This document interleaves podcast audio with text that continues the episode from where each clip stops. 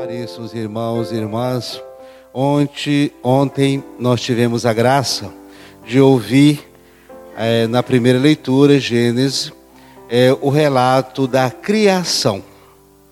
Esse relato da criação, naquele momento nós ouvimos, é a criação da terra, a criação do ar, a criação dos luzeiros, a criação dos animais, a criação da água, a criação de tudo que estava ali à nossa disposição. E no final da criação, nós ouvimos o relato de Deus. Ele viu que tudo era bom. Porém, faltava algo ali, no meio daquele jardim, no meio da beleza do universo, alguém para conduzir, para cuidar do universo. E esse cuidado é nos dado hoje, na continuidade do livro do Gênesis, em que o Senhor diz: Faça, façamos o homem a nossa imagem e semelhança para que domine sobre a terra e sobre tudo que esteja sobre a terra. E depois abençoou o homem, isso é interessante, e disse: Crescei e multiplicai, sejam fecundos. Essa fecundidade, ela é tanto humana quanto espiritual. Ou seja, a criação é um presente de Deus. A criação é um bem de Deus. Tudo que está à nossa disposição é um bem que o Senhor nos confiou para que haja essa fecundidade da manutenção daquilo que está aí. Quando nós poluímos, quando nós derrubamos, quando nós agredimos, é uma forma exatamente de dizer não, de negar aquele bem maior que o Senhor nos concedeu no momento da nossa criação.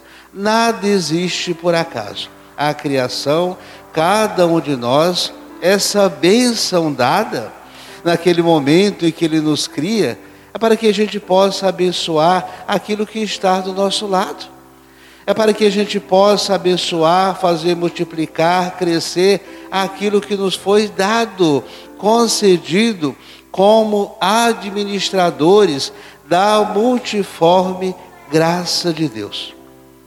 Quando não há responsabilidade nossa com relação àquilo que está aí, nós estamos nos matando.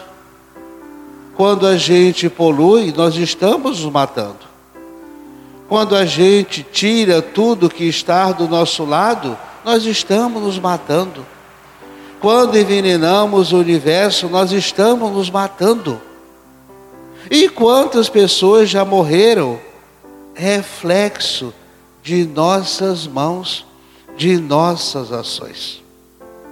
O Evangelho mostra que Jesus é livre nossa fé é livre, nossa religião é um gesto de liberdade. E ela se dá exatamente com a pergunta hoje no Evangelho de alguns fariseus e de alguns mestres da lei que perguntam a Jesus: por que os teus discípulos não seguem, veja a pergunta, a tradição dos antigos? Tradição não é religião. Tradição não é mandamento. Tradição é uma criação de cada lugar, de cada região. Nada a ver com religião. E Jesus é livre para dizer: não. Isso que vocês estão fazendo é como diz o profeta Isaías esse povo me louva com os lábios, reza para mim e comigo, mas o coração de vocês estão longe de mim. Falar é uma coisa e re realizar é outra totalmente diferente.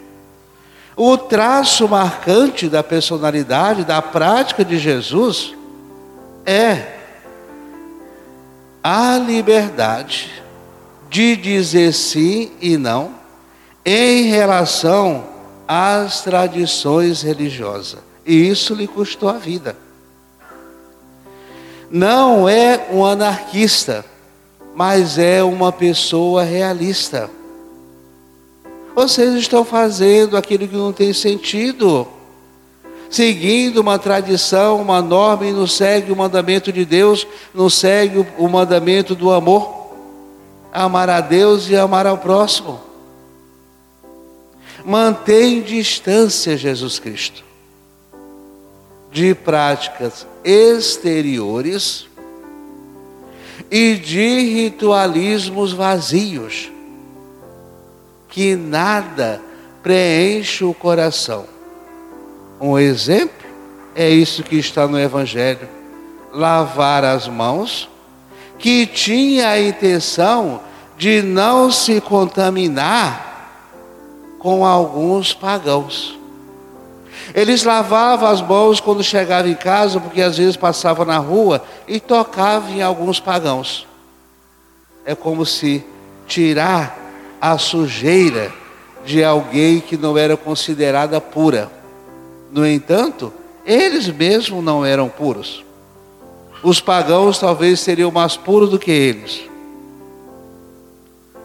E a conclusão é, para a gente hoje, o que mais nos contamina é aquilo que está fora de nós ou que está no nosso coração o que está no nosso pensamento, o que está em nossas palavras, o que está em nossos sentimentos. A contaminação de Jesus não vem de fora. A contaminação está dentro de nós. As más inclinações, os maus pensamentos, o roubo, o assassinato está dentro de nós. Portanto, vamos primeiro fazer a asepsia de nossos pensamentos, do nosso coração, para depois a gente lavar bem as mãos e ficar purificado. A purificação ela se dá internamente e o externo é um reflexo daquilo que se vive internamente. Assim seja.